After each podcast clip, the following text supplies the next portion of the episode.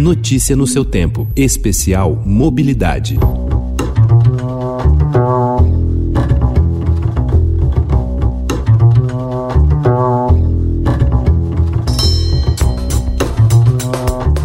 Olá, seja bem-vindo a mais uma notícia no seu tempo especial Mobilidade.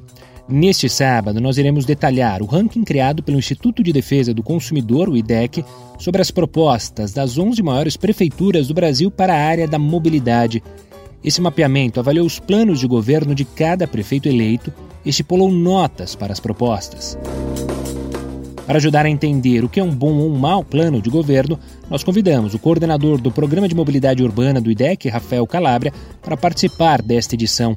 Ele explica que o objetivo do ranking é dar transparência às propostas.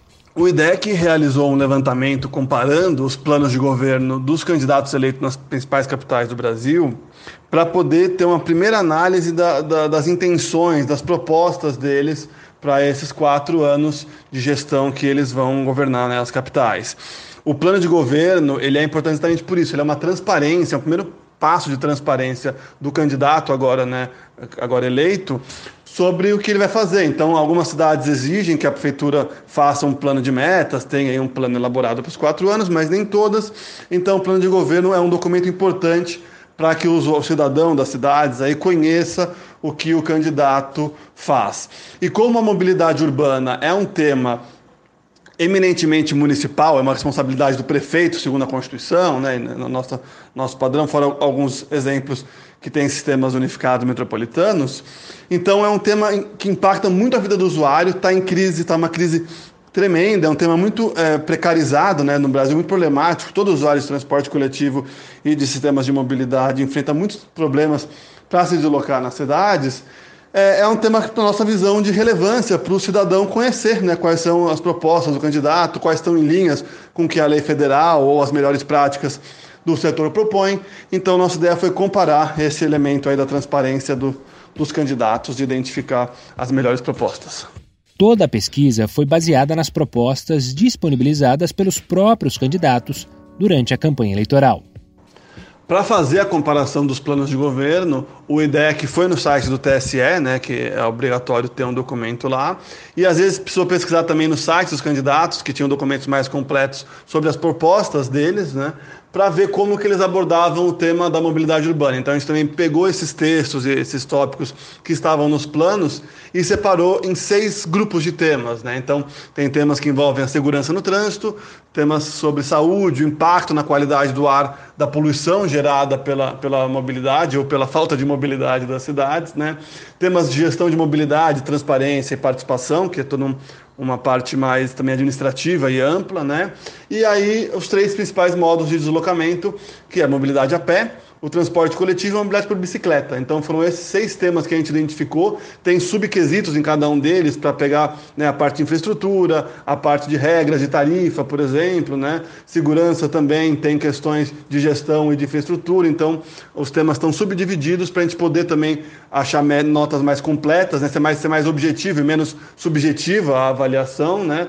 E conseguir achar médias em cada um dos temas, os temas que estão mais detalhados ou menos detalhados de forma geral ou em cada plano, né? E conseguir traçar aí um quadro da visão que o, que o candidato ou candidata eleita tem sobre os diferentes aspectos da mobilidade nas cidades que impactam diretamente a vida das pessoas nas cidades. Para a lista foram considerados os prefeitos Bruno Covas, de São Paulo, Eduardo Paes, do Rio de Janeiro, Alexandre Calil, de Belo Horizonte, Rafael Greca, de Curitiba, João Campos, do Recife, Edmilson Rodrigues, de Belém, Sebastião Melo, de Porto Alegre, Davi Almeida, de Manaus, José Sarto, de Fortaleza, Bruno Reis, de Salvador e Maguito Vilela, de Goiânia, que morreu no último dia 13 por complicações da Covid-19. Nas primeiras posições da lista ficaram os prefeitos de Belém, São Paulo, Belo Horizonte e Manaus. O Rafael explica o porquê.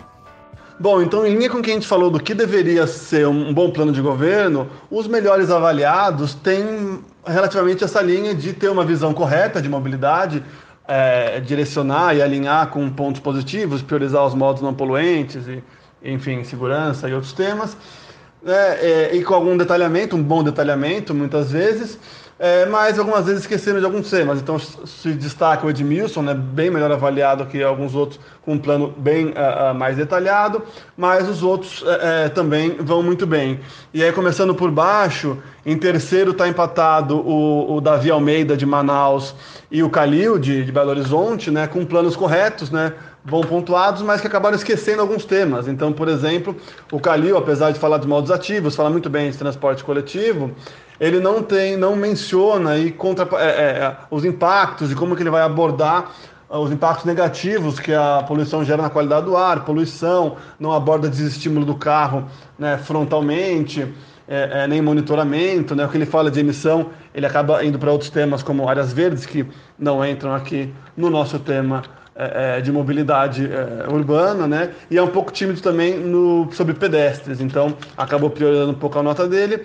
E o, o Davi Almeida de Manaus, é, ele uh, uh, não abordou muito questões de gestão, então ele pula um pouco, não fala sobre participação e transparência, que são temas absolutamente importantes e estruturais para a gente do IDEC, como a gente trabalha com esse debate público, né, valorizando o usuário, a participação é um tema estrutural, e o Davi Almeida acabou cometendo um dos poucos erros né, que tem dentre esses planos que a gente avaliou, quando ele pondera, ele tem um pouco de, de receio dos impactos que o transporte coletivo possa gerar no, no transporte individual, o que contraria né, as regras da mobilidade da lei federal que dizem que o, o, coletivo tem que ser priorizado, né, em detrimento do individual. Claro que não é para prejudicar a vida das pessoas, mas é para direcionar e, priorizar e, e, induzi-las a usar modos de deslocamento mais, mais é, eficientes, né, mais sustentáveis.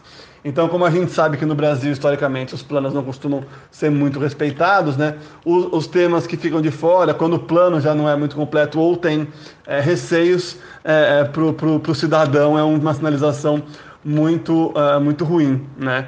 É, o Covas também tem um bom plano, mas tem alguns esquecimentos importantes, né? Ele é bem, bem tímido na questão da própria qualidade do ar, né? E, e, e um pouco genérico na parte de segurança do trânsito, acaba abordando muito bem os modos ativos, o que é, foi a melhor parte né, da, da avaliação dele, e, e, e, também falha um pouco aí na, na, transparência, né, principalmente no transporte coletivo. E o Edmilson é, Rodrigues, de, de Belém, né, com um plano bastante completo, né, você vê que todo o documento do plano dele é muito detalhado, é quase como um, um plano de, de governo, né, de, de gestão realmente, né, e com alguns compromissos bastante é, é, impactantes e bastante complexos que ele vai ter que desenvolver, né? Como a obra do BRT lá de Belém, que está tá atravancada há bastante tempo. Ele aborda praticamente to todos os temas, né? Praticamente não, ele aborda todos os temas, fala muito bem de pedestre, fala de ciclista, né? Que transformar Belém na cidade ciclista, né? Fala até em táxi elétrico para reduzir a emissão de poluentes, algumas propostas até bem inovadoras e também espertamente, eu diria, né, e corretamente, né, que é uma opção muito importante, ele trabalha com opções mais baratas às vezes. Então, ele ah, fala do BRT, que é uma obra de impacto que tem que ser feita, mas também menciona expandir faixas exclusivas, que é uma solução barata que as cidades precisam avançar. E poucas cidades né, têm avançado, como Fortaleza e, e Porto Alegre têm feito recentemente, São Paulo também. Então, também fala das ciclofaixas, fala do transporte aquaviário né, em Belém, que é uma solução também de custo mais baixo que os ônibus. Então ele tem um plano, por isso, bem completo, né? tem várias opções alternativas, ele detalha, né, menciona uma e a outra. Então, é, por isso, torna a proposta do, do Edmilson Rodrigues a mais interessante, a mais coerente com o que as cidades têm que fazer. E a gente sabe né, que mesmo os que não mencionaram, né, pode ser que eles não, não estejam empenhados em grandes avanços, mas algumas coisas as cidades acabam tendo que fazer e o prefeito, quando está em cargo, né, uh, possa, pode buscar fazer. Não quero dizer aqui que o mais bem avaliado vai ter a melhor gestão, né? As coisas vão mudando e por isso que a gente colocou, o plano de governo é um ponto de transparência do candidato de mostrar quais são os compromissos e as pautas que ele quer avançar na cidade e nesse aspecto o Edmilson Rodrigues tem o melhor plano. Com as piores avaliações pelo IDEC estão Sebastião Melo, de Porto Alegre, José Sarto, de Fortaleza e Eduardo Paes, do Rio de Janeiro.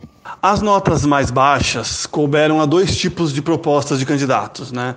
que são ou propostas ruins e fracas e pouco detalhadas, mesmo ou ausentes, né? que não, não tem muitas propostas, ou então alguns que fizeram uma, um plano de governo mais genérico, com diretrizes amplas, né? Então, acabou que não detalharam muitas propostas, né? Então, até algumas provavelmente ficaram ausentes. Então, não necessariamente as notas ruins são é, propostas ruins para a mobilidade, propostas que vão piorar o trânsito ou piorar o transporte coletivo. São propostas tímidas, né, incompletas e, e, e fracas, né, que, que, que não são, são não estão detalhadas, não são completas para o usuário, para o cidadão, né, e cidadã entender o que o candidato ali está propondo. Então, por exemplo, o candidato Eduardo Paes, né, do, do, Rio de Janeiro, atual prefeito Eduardo Paes do Rio de Janeiro, e o Sarto de Fortaleza, eles têm planos muito conceituais, genéricos né, e amplos, só que com conceitos bem importantes. Então, por exemplo, o Eduardo Paes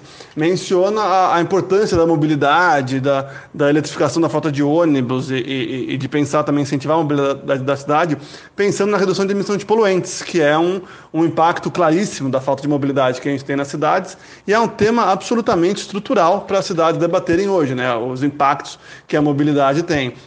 Já o Sartre vai por um caminho de é, abordar a mobilidade como uma questão urbana que impacta os espaços públicos, né, a convivência na cidade, né, e, e, e, enfim, também fala de dimensões de política pública, né, pensando também em outros itens que ele fala de participação, então ele pensa a cidade, né, e incentivar os modos sustentáveis, como pedestres, ciclistas e transporte coletivo. Então, é um conceito absolutamente também correto, moderno de mobilidade, mas ele não detalhou muito como vai abordar a tarifa, como vai abordar é, é, a infraestrutura de transporte coletivo, por exemplo, né? E, e, detalhando segurança no trânsito, não foi abordado por nenhum desses dois que eu falei. Então, quando fica muito no âmbito geral, né, acaba ficando né, muito amplo e, e não dá para entender quais são as propostas reais que o candidato vai começar a implementar quando tiver né, no, no mandato, como já aconteceu né, nesse mês. E o Sebastião Melo, também de Porto Alegre, que uh, acabou focando muito em resposta e até uma crítica, de certa forma, a propostas que o atual prefeito fez né, sobre tarifa lá em Porto Alegre, uma proposta também bastante importante que foi debatida no começo do ano, e acabou é, focando toda a sua proposta de mobilidade nessa discussão de transporte coletivo, criticando a tarifa, algumas propostas interessantes de transparência, de reavaliação dos custos, que é um tema também bastante importante, mas aí faltou a parte mais ampla, faltou abordar outros temas como ciclistas, pedestres, como a segurança no trânsito, então ficou uma proposta é, é, bastante incompleta e, e, também não ficou claro nem a visão dele,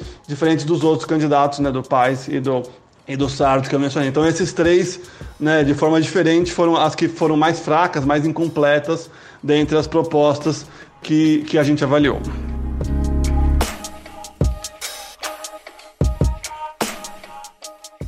Quanto aos temas levantados pelos prefeitos nos planos de governo, Rafael destaca que a mobilidade ativa, bastante discutida aqui no Notícia no seu tempo, ganhou atenção especial. Fazendo a análise do resultado por tema, tem alguns achados também bastante interessantes, né?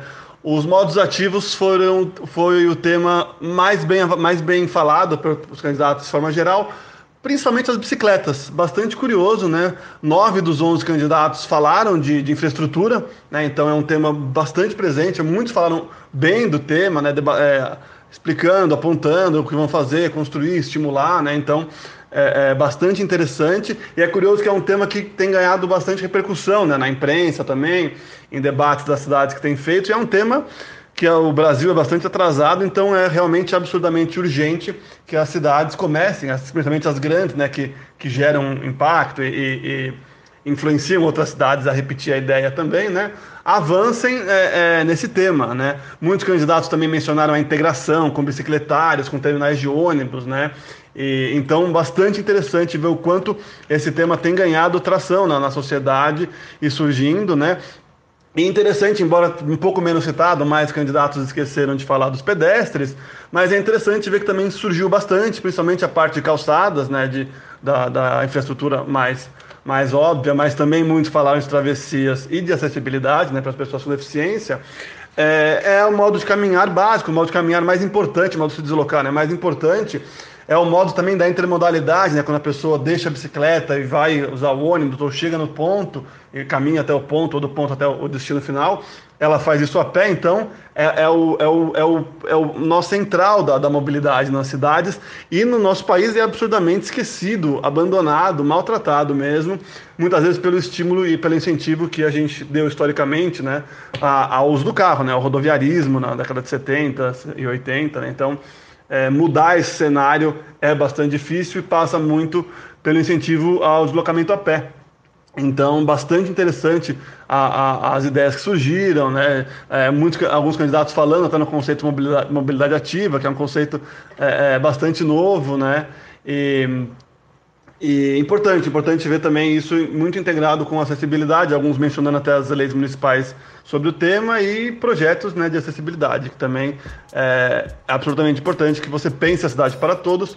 Quando a cidade estiver boa para as pessoas que têm necessidades especiais de deslocamento, né, ela vai estar boa para que todos, até os que não tenham, também se, se desloquem pela cidade.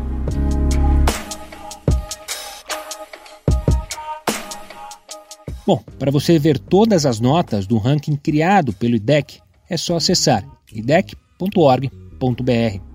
Esse episódio do Notícia no seu Tempo Especial Mobilidade teve apresentação e edição de Gustavo Toledo, produção de Alessandra Romano e finalização de Felipe Kozlovski. Obrigado pela sua companhia. Tchau, tchau.